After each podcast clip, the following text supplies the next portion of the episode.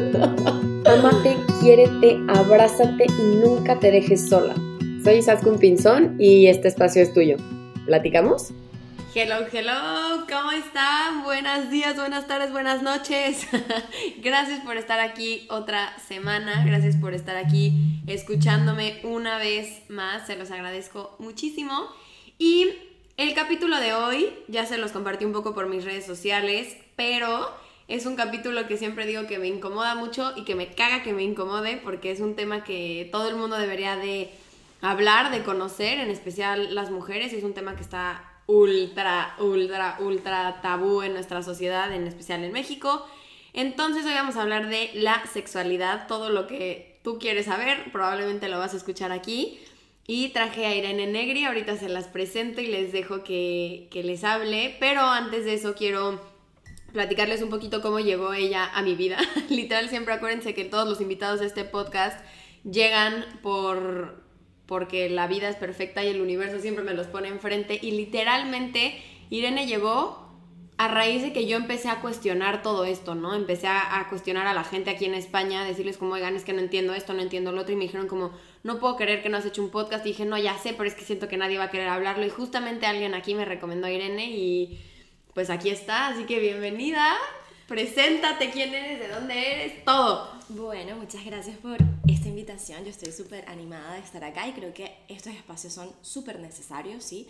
Sobre todo porque, bueno, desde Latinoamérica quizás eh, no tenemos suficientes eh, espacios para hablar de esto, ¿no? Yo soy psicóloga, sexóloga, eh, feminista y básicamente lo que me dedico es acompañar en procesos como psicoeducativos y, procesos también afectivos y emocionales a diferentes mujeres sobre todo que quieran pues contactar con esta área de la sexualidad, ¿no? Porque sí creo que vivimos todavía en un mundo que es súper tabú con esto y, y bueno, es hora de cambiarlo un poco, ¿no? 100%, 100% y creo que más hablando de dónde venimos las dos, Venezuela, México, justo antes de empezar lo platicábamos que pues son dos países que todavía tienen como mucho que aprender en este tema.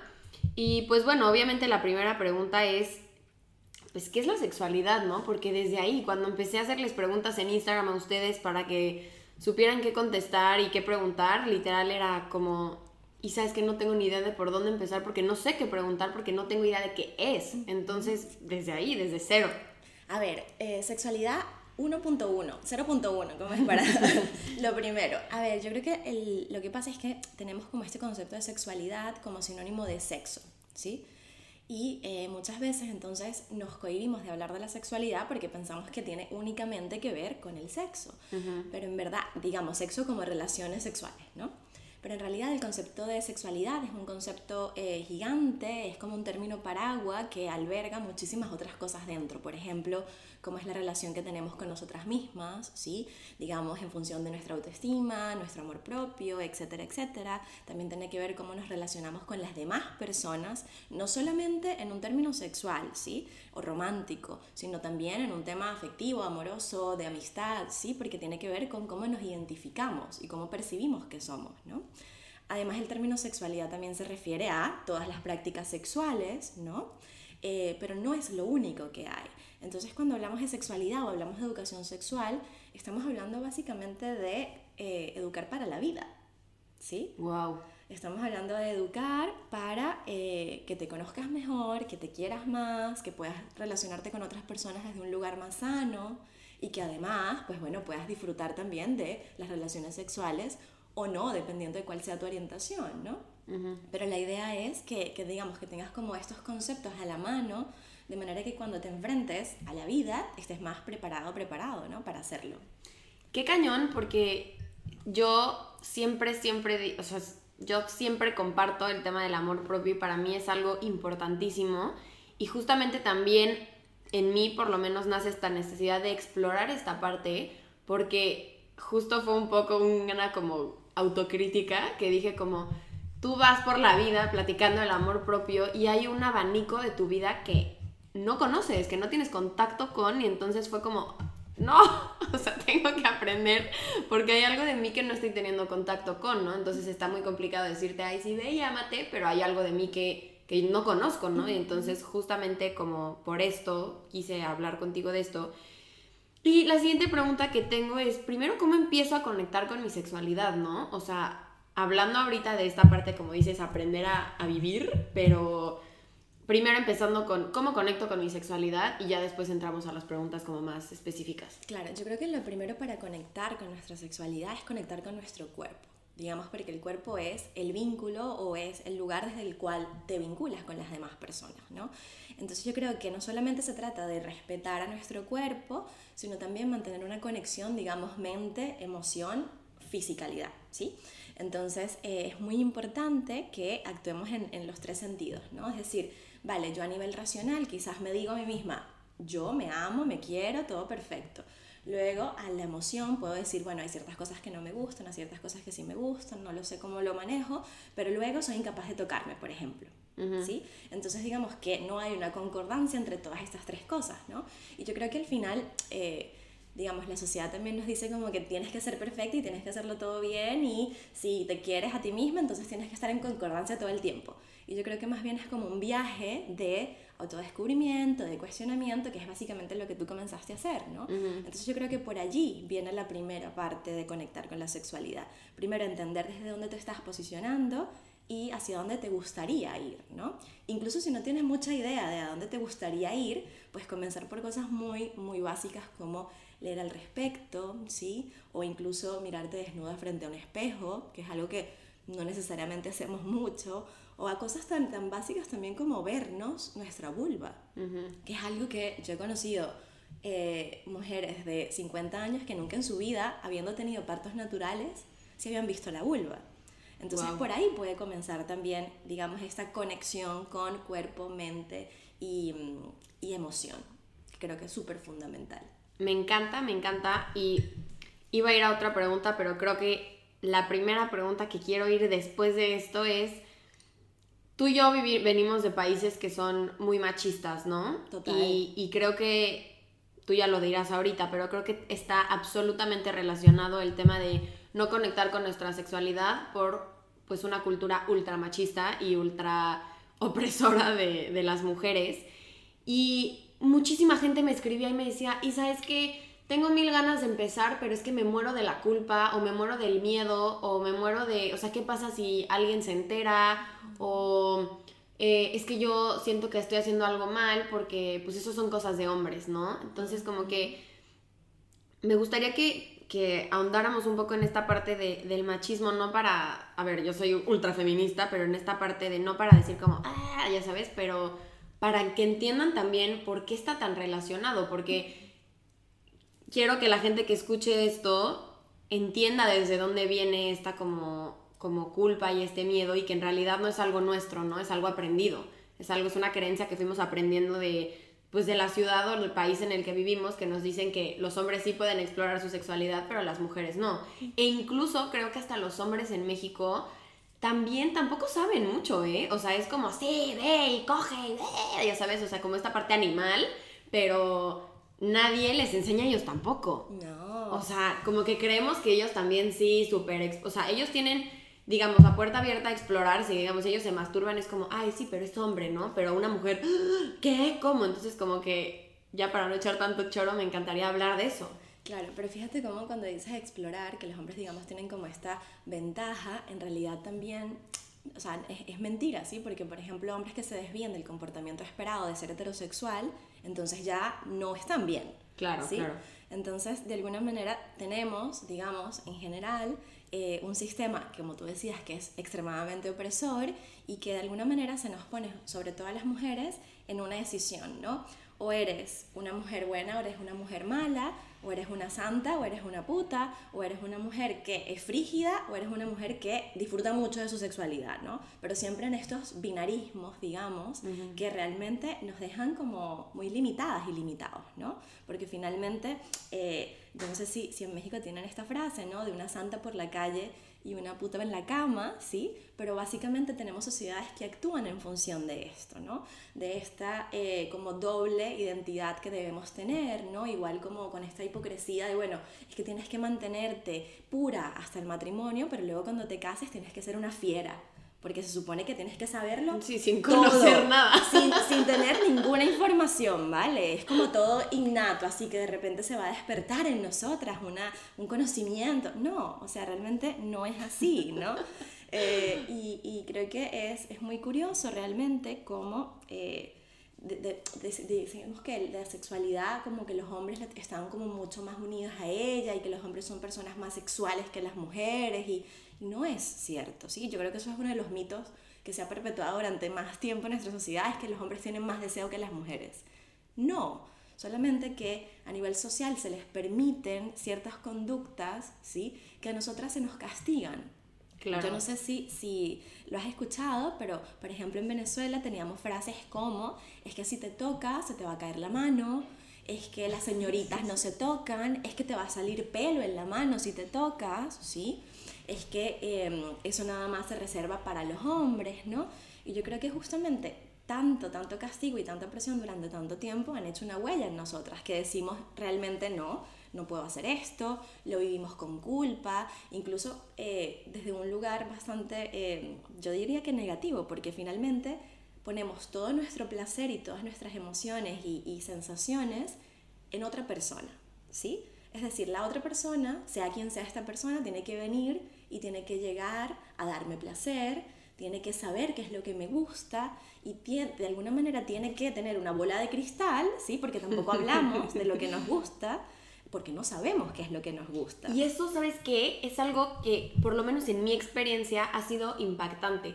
Uno, porque toda, toda la parte de, digo, aquí yo literalmente encuerándome emocionalmente, ¿eh? así que todos los que están escuchando esto, de verdad, aquí estoy poniéndome en la línea, pero esta parte de que está todo, estuvo tanto tiempo en tu vida como castigado o como, pues como escondidas, así, que en el momento en el que empiezas a abrir tu vida a esta, a esta vida sexual con una pareja, te da esta pena porque para ti es como estar, o sea, ultra expuesto, ¿no? O sea, como que en un acto sexual hablemos, es estar expuestísimo, entonces todavía a mí me daba mucha culpa decir, quiero esto o no quiero esto, ¿sabes? Porque era como, pero es que pues, se supone que esa persona tiene que saber, ¿no?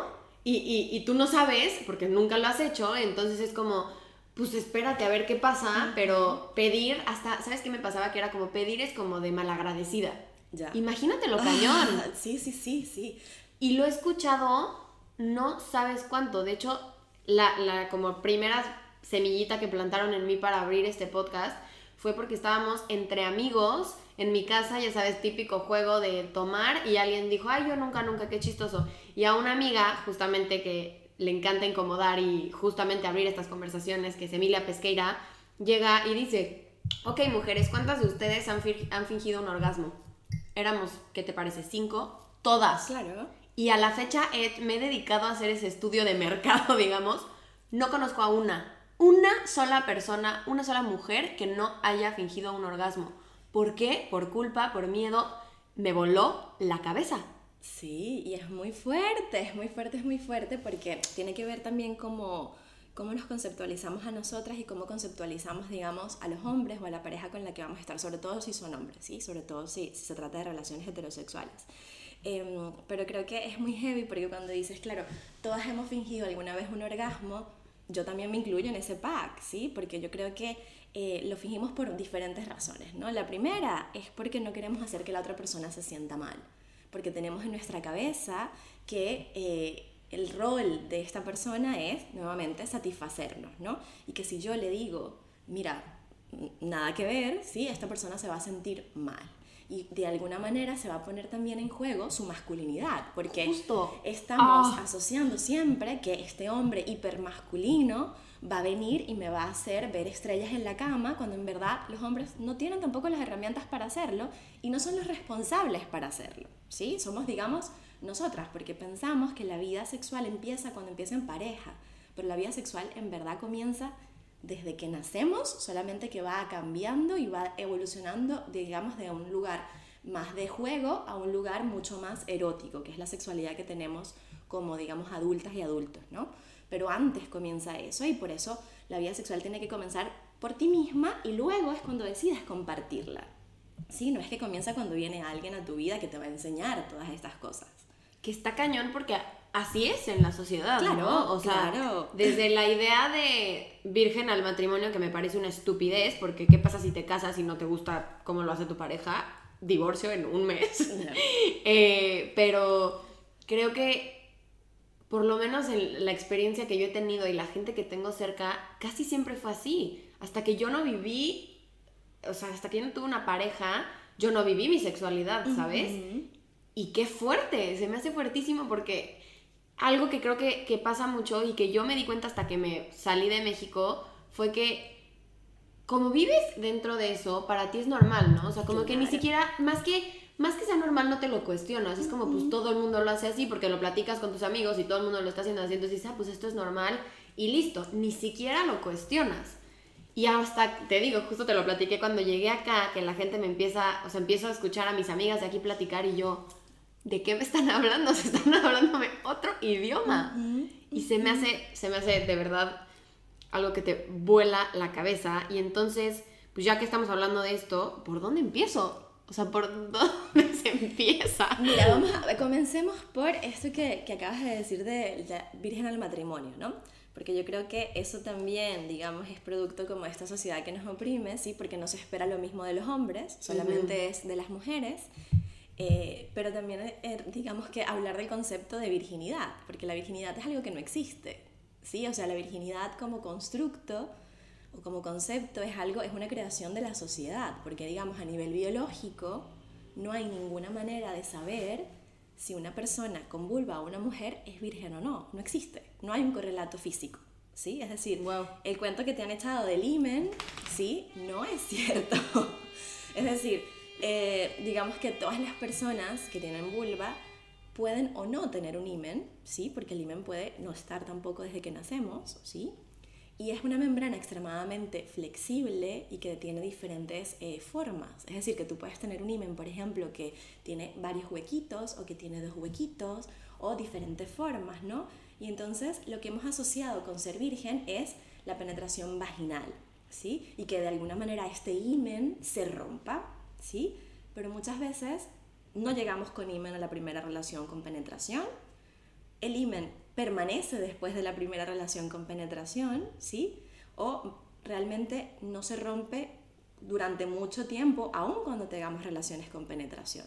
¿sí? Claro, el típico ejemplo de lo... Yo conozco mil personas los que montan. Ajá. que nunca en la, o sea, en las primeras dosis que montas ya no tienes nada, o sea, qué cañón, qué fuerte.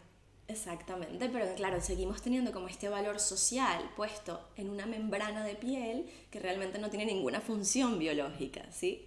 Y, y es muy heavy, es muy heavy porque, porque, bueno, entonces se nos juzga en cuanto a qué tan pura eres o qué tan eh, inocente eres en función de esto que en realidad no significa nada. De hecho, la himenoplastia es una de las operaciones que actualmente en el mundo se hace con mayor eh, frecuencia. Y eso es algo que tenemos que tener en cuenta. No manches. ¿Sí? Porque digamos que tenemos un montón como sociedad de mitos alrededor de esto y seguimos dándole mucha importancia a algo que no es así. Además que cuando ponemos que la primera relación sexual es cuando existe la penetración, estamos diciendo que todo lo demás no cuenta, no vale, no es sexo. Y en verdad el sexo comienza cuando tú comienzas a fantasear y comienzas a tener ideas hasta que tú terminas, tienes un orgasmo o no y has pasado un rato que te ha agradado, ¿no? Sea contigo o sea con otra persona, ¿no? Entonces realmente digamos que esta noción de virginidad hace que el sexo sea una única práctica, además de oprimirnos y hacernos sentir muy mal por muchas cosas y mucha culpa, ¿sí? Y en verdad estamos perdiendo como todo un montón de cosas que nos dan placer y que nos hacen pues sentir también conexión con nosotros y con otras personas, ¿no? Entonces creo que es muy importante eso, que, que el término virginidad lo extingamos, porque no existe la virginidad. Estoy, o sea, estás viendo mi cabeza ir a mil por hora. Sí, sí, sí, esa cara que acabas de hacer, 100%. Eh, ahorita que dijiste la parte de, de orgasmo, tuve 35 preguntas de eso. Ya. Porque incluso hubo una persona que era mamá con dos hijos que me dijo, Isa, a mí me hubiera encantado hacer esa pregunta años antes porque a mis treinta y tantos yo lo descubrí hasta que tuve mis hijos, ¿no? Y, y está cañón. ¿Cómo sabes, cómo es que, ves, ni siquiera sé qué pregunta hacerte, o sea, no sé ni cómo formularla. ¿Cómo, cómo se llega a un orgasmo femenino? No sé si siquiera existe Un eso. orgasmo. Punto. Ujú. ¿Cómo sabes que llegaste? ¿Cómo? Porque muchas personas me dicen, es que no sé si, no sé si llegué. Y yo, yo tampoco sé si, cómo decirte. O sea, por eso te traigo a ti. A ver, yo creo que, digamos, podemos separar el orgasmo en dos niveles, ¿sí? Digamos, el nivel más físico y el nivel más emocional, o psicológico, o como quieras llamarle, quizás más de la cabeza, ¿no? Entonces, tenemos a nivel físico, sí, hay ciertas, digamos, eh, cosas que podemos observar en nuestro cuerpo que hacen que pensemos que estamos teniendo un orgasmo. Por ejemplo, hay una palpitación muy rápida del corazón, ¿sí? hay enrojecimiento de las mejillas, hay tensión corporal que luego viene a hacer relajación, ¿sí? digamos, estás muy tensa, muy tensa y luego estás muy, muy relajada, ¿no? Sientes como ¡ah! así. ¿sí? Eh, pero sí es verdad que, digamos, eso es lo, lo más físico, pero la experiencia orgásmica es muy subjetiva. Entonces, dependiendo de cómo seamos cada una de nosotras y nosotros, pues realmente esa experiencia va a cambiar, ¿sí? Igual que los orgasmos eh, compartidos no van a ser iguales a los orgasmos solas, ¿sí? Y digamos que hay muchos tipos de orgasmo, pero siempre, siempre lo más importante es que sea una experiencia cerebral. ¿Por qué? Porque hay muchas mujeres que ponen nada más el orgasmo en los genitales, ¿sí? Y sobre todo los hombres tienen como una asociación que el orgasmo es en el pene y ya no hay más posibilidades, ¿no? Pero realmente el orgasmo es cerebral, porque el cerebro es nues- es nuestro principal órgano de placer. Todo tiene que pasar por el cerebro, porque tú a nivel genital puedes estar sintiendo que se siente bien, ¿sí? Pero si no te das la apertura para realmente tener un orgasmo y relajarte, porque eso implica cierto grado de vulnerabilidad, implica cierto grado de entrega, no hacia la otra persona, sino a la experiencia, ¿no? No va a suceder. Creo que eso, eso, perdón que te interrumpa, pero Sí. esa parte de relajación creo que es clave y creo que es importantísimo hacer énfasis ahí porque normalmente, como no sabes lo que estás haciendo, literal, no te sales de la cabeza, ¿no? Empiezas en el estar haciéndolo bien, estar esto no, no sé qué, y entonces por eso muchas personas eh, este, ponían, y creo que me, me uno a este grupo, que es muy difícil que lleguen al orgasmo porque están pensando en, en todo. O sea, no te sales de tu cabeza, ¿no? Porque empiezas como, "Ah, estaré haciendo bien esto, estaré haciendo mal esto, estará disfrutando, no estará disfrutando, ¿qué horas son? ¿Qué voy a comer? O sea, como que eh, creo que, digo, tú me lo dirás a mí, pero siento que es súper importante esta parte de salirte de la cabeza y de relajarte porque en lo que piensas en todas tus vulnerabilidades, no puedes llegar a ningún lado. No, es que, es que no, no vas a llegar a ningún lado y tampoco la vas a pasar bien, ¿sí? Porque yo creo que el sexo, más allá de llegar a un orgasmo, es de pasarla bien. Claro. ¿sí? De- digamos que el sexo es el, el juego de lo que tenemos como personas adultas, ¿no? Y entonces, realmente los niños muchas veces cuando juegan no tienen un objetivo determinado, solamente están allí porque se están divirtiendo. Y yo creo que tenemos que tomar esa, esa noción y aplicarla también a, a nosotras como personas adultas, ¿no? Eh, ¿Qué pasa? Que lo de no salir de la cabeza, yo creo que es porque todo el tiempo estamos como intentando de alguna forma entender qué es lo que está pasando, ¿no? Y sobre todo también como esta, esta cosa que tú decías, ¿no? De saber si a la otra persona le está gustando o no.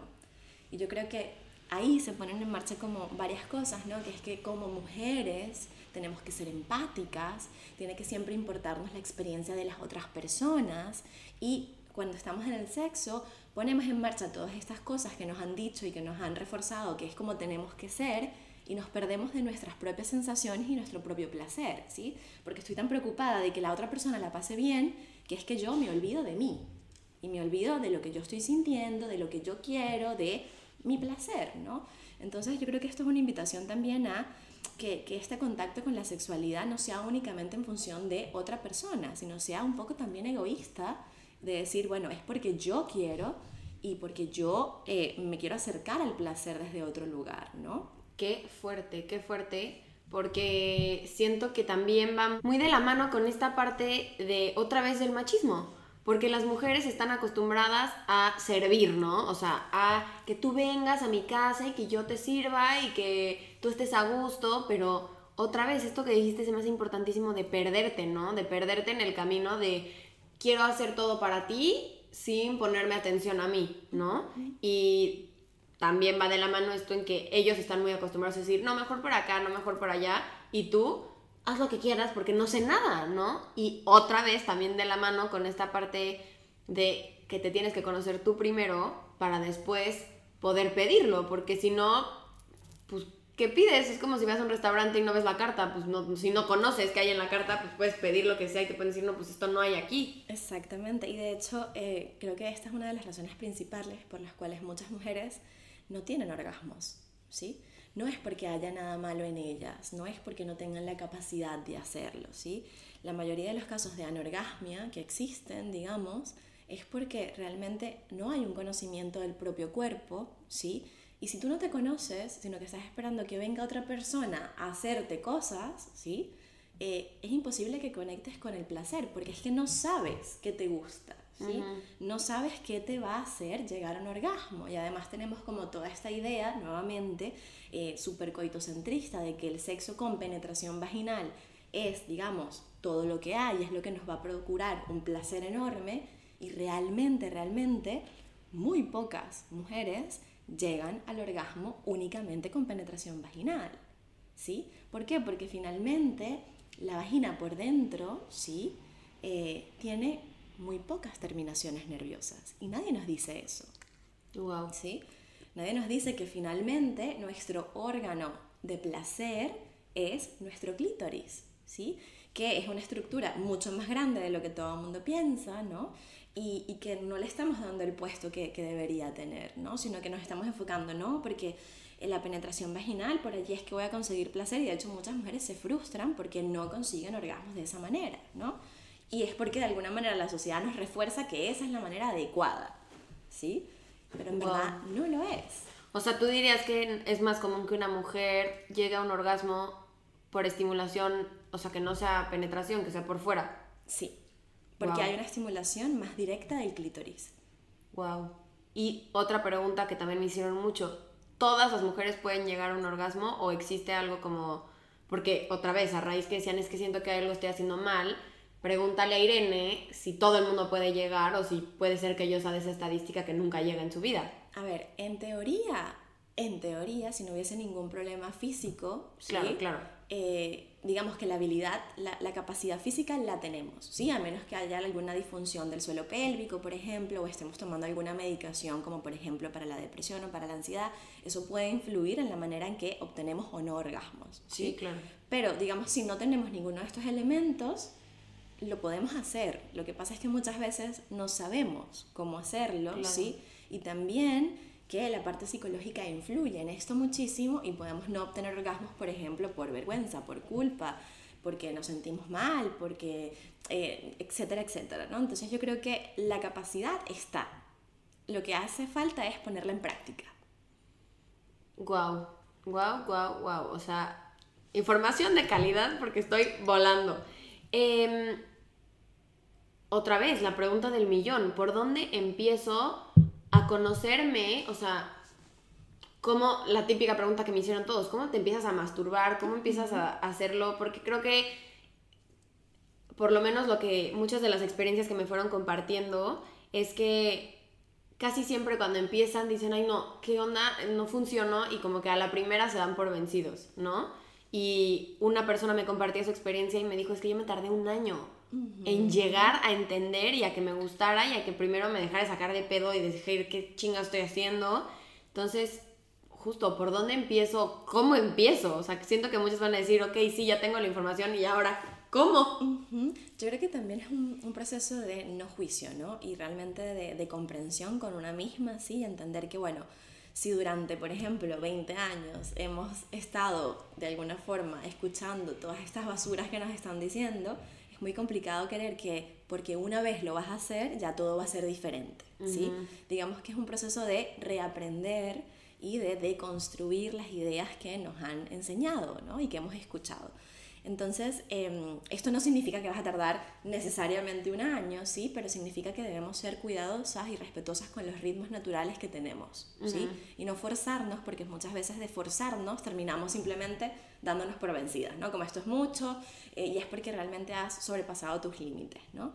Entonces yo creo que lo primero, lo primero y, y como muy, muy básico, ¿no? Es verse, ¿sí? Porque ¿qué pasa? Digamos que tenemos una representación mental y cerebral de nuestros brazos, de nuestros dedos, de nuestra cara, de nuestras piernas, pero muchas veces no tenemos una representación mental de nuestra vulva. No existe en nuestra cabeza. ¿sí? Es como el triángulo de las Bermudas, que algo se perdió allí, ¿sabes? Como este hueco negro donde no hay, no hay vida, no sé, ¿sabes? Como... Entonces creo que lo primero es realmente observándola, ¿no? Observándola y diciéndole como, ah, mira, ok, formas parte de mi cuerpo, sé que estás allí, ok, vale. Y no se trata solamente de mirarla hacia abajo, porque allí digamos que los hombres nos llevan una, eh, eh, digamos, ventaja evolutiva, ¿sí? Que es que ellos están muy en contacto con su pene, porque su pene está muy afuera y cada vez, cada vez que se bañan, cada vez que van al baño, lo ven. Pero realmente nosotras no vemos nuestra vulva, nosotras únicamente vemos quizás los labios y quizás eh, un poquito más, si agachamos un poquito más la cabeza, pero realmente tenemos que hacer como un ejercicio de vernos con un espejo, agarras un espejito, te pones o en la ducha o en la cama o en cualquier lugar que te sientas cómoda y segura y te abres los labios y ves qué hay ahí adentro, ¿sí? Eso realmente es lo que estoy diciendo con ver la vulva, es realmente verla, ¿no? Y luego yo creo que muchas veces pasamos de 0 a 100 en un minuto, ¿no? Porque pasamos de no verla, no tocarla, nada, a querer masturbarnos con un satisfier. Y es como, uff, súper súbito y, y, realmente a veces es mucho, como mucha angustia que se, se, da, ¿no? Porque estás pasando de un lugar que no tiene nada que ver con el otro. Entonces yo les incitaría a que comiencen a tocarse, pero no con un fin masturbatorio, sino a tocarse para explorar el área. Así como de repente nos damos un masaje en las manos o nos damos un masaje en el cuello o nos tocamos en general nuestro cuerpo, que comencemos por allí, por tocar nuestra vulva, solamente para ver qué textura tiene, que, que, que, si hay calor, si hay frío, cómo se siente, ¿no? Y a partir de allí podemos, digamos, ir haciendo otras cosas. Pero si pasamos de no tocarnos nunca a agarrar un juguete sexual porque pensamos que esa es la solución, pues efectivamente puede ser muy brusco el cambio. Claro, y que, que no es que sea no al juguete sexual o no a no conocerte, es que es como si algo que me gusta hacer siempre es hacer ejemplos como enormes para como sacarlos de contexto. Es como si yo hoy digo quiero empezar a correr y mañana voy a hacer un Ironman. Exactamente. O sea, ni me va a dar el cuerpo, me va a chocar y nunca en la vida voy a volver a correr. Exactamente, exactamente. Entonces, no se trata de solamente enfocarnos en la meta, sino en los pequeños pasitos, en los procesos que están en la mitad, ¿no? Y respetar cada uno de los tiempos que tenemos que pues, ir transitando para irnos sintiendo, o sea, como cómodas con esto, ¿no? Porque creo que eh, eso también, ¿no? Nos han dicho desde tantos lugares que esto es algo que incomoda, es algo que está mal, es algo que no sé qué, que toma tiempo hacerlo. Y toma no solamente tiempo, sino ganas, ¿sí? Como realmente ganas de estar allí y de ponerse y de... con calma, con mucha calma. Me encanta, me encanta ese consejo y creo que, digo, voy a dar el comercial, pero yo creo que también algo que por lo menos en mi experiencia me ha servido es pues conocer gente como tú, ¿sabes? O sea, que está obviamente demasiado familiarizada con el tema, que se atreven y si yo siempre les recomiendo psicólogos para la mente, creo que para esto también se vale, ¿no? O sea, se vale si, si dices de plano no tengo idea o quiero explorarlo o quiero, pues hasta ver desde dónde vienen tus inseguridades como mucho más profundas, ¿no? O sea, ¿por qué te da miedo? Tal vez si viviste algún abuso y no solamente me refiero a, este es un buen, qué bueno que toqué este punto porque una persona me decía, me gustaría que ella también hablara de cómo yo tuve que ir con un psicólogo porque mi pareja eh, no es que me violara, pero al momento de, estar pues, cogiendo, eh, se venía dentro de mí sin avisarme y no me decía. Entonces decía como yo entendí que era violencia años después, hasta que corté, hasta que fui con una sexóloga que me dijo, güey, eso no está bien, ¿no? Y entonces como también si tú tienes ganas, aparte de aprender y meterte a talleres y todo, creo que también está padre poder contactar con gente como tú que, que tiene la, los libros, ¿no? Y para poder hablarlo en un lugar que te sientas seguro, viviendo en una sociedad que está, pues obviamente, ultra machista, ¿no? Sí, yo creo que es súper importante que, que sepamos que, bueno, que la ayuda siempre está disponible, ¿no? Y que si realmente pensamos que es un proceso que nos cuesta a nivel, digamos, individual, siempre puede haber una persona que nos agarre de la manito y que vayamos transitando este camino juntas, ¿no? Creo que, que además eh, es súper interesante, ¿no? Porque finalmente deberíamos tener esta educación desde, desde que somos peques, ¿no? Pero realmente como llegamos a una edad adulta sin educación, y muchas veces los recursos que tenemos en Internet son tan avasallantes que uno no sabes qué es verdad, qué es mentira y qué creo y en qué no, pues creo que el, el, buscar a una persona que se dedica a esto es muy válido siempre, ¿sí? Sea porque tienes una duda o sea porque realmente sientes que tienes que trabajar algo, ¿no?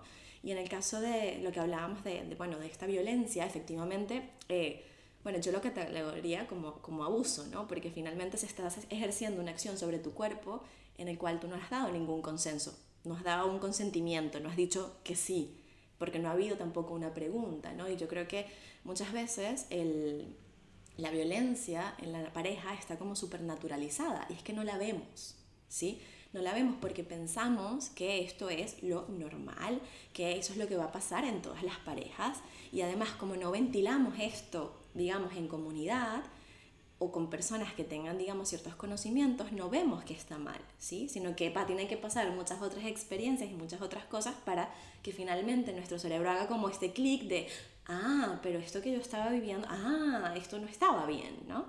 Claro. Entonces, eh, y hoy sobre todo, que digamos es el día de, de la violencia, de la eliminación de la violencia machista, ¿no? Creo que es súper importante que hablemos de esto, ¿no? De, de hablar de que en la sexualidad pues también hay un montón de comportamientos que son violentos con nuestros cuerpos, ¿sí? Desde el hacer prácticas que no nos gustan, ¿sí? Hasta que nos digan cosas sobre nuestro cuerpo, como por ejemplo, es que estás muy gordita, es que estás rellenita, es que quizás este sujetador no te queda tan bien como el otro y no te lo deberías poner, es que, y son cosas tan que hemos normalizado tanto, ¿no? Que muchas veces no notamos que es violento, pero es violento, ¿sí? Porque nos hacen sentir mal. Y yo creo que esa es, digamos, la medida en si algo te hace sentir mal o te hace sentir incómodo, es probablemente porque estás ante un comportamiento que no deberías recibir. Claro. ¿Sí? Y creo que es súper importante a todas las mujeres que estén escuchando esto que a veces, igual que está normalizado la violencia, está normalizado que un poco que no nos atrevamos a hablar, ¿no? Como que nos han acostumbrado a tú cállate y tú no digas porque no te toca, ¿no? Así que para finalizar este podcast lo que me gustaría dejarles de reflexiones, nunca se callen las cosas que no les gustaría que les hicieran. Hagan preguntas, cuestionen y lo acabo de decir en el podcast pasado, pero si esto, si tú eres un hombre que está escuchando esto por morbo, por educación, por lo que sea y te está incomodando, o a ti mujer te está incomodando, qué bueno, qué bueno que te esté incomodando porque significa que o tienes algunas ganas de aprender o tienes algún paradigma que tienes que romper o tienes algo que aprender de creencias, de lo que sea, de salirte un poco de tu sociedad y entender que hay un mundo allá afuera para de información, para aprender, para todo. Y pues nada, muchas gracias por estar aquí, qué buen podcast, qué emoción platicar de esto. Eh, también Irene tiene talleres, no sé si los tengas online y presenciales. Sí, bueno, de hecho los hacemos mayoritariamente online porque de hecho eh, la idea es llegar a nuestro continente y que la gente también pueda aprender, ¿no? Y tenemos talleres de educación sexual siempre con una mirada feminista, o sea, son todos para mujeres o personas con vulva eh, porque creo que, digamos que el conocimiento empodera, ¿no? Y es básico y necesario que tengamos esta información todas nosotras, porque el placer viene de cada una y luego se expande, ¿sí? Entonces tenemos talleres y tenemos diferentes actividades durante los meses. Pues ya ven, si quieren aprender, yo creo que estoy inscrita ya a todos, así que eh, pues nada, les voy a dejar también en Instagram su, Instagram para que vayan a, conocerla y a platicar con ella si, si eso es lo que quieren. Y nada, los invito a conocerse, a platicar con ustedes y explorar esta parte que normalmente tenemos muy apagada. Les mando un beso y muchas gracias otra vez, Irene, por estar aquí. Y gracias a todos, nos vemos la próxima semana.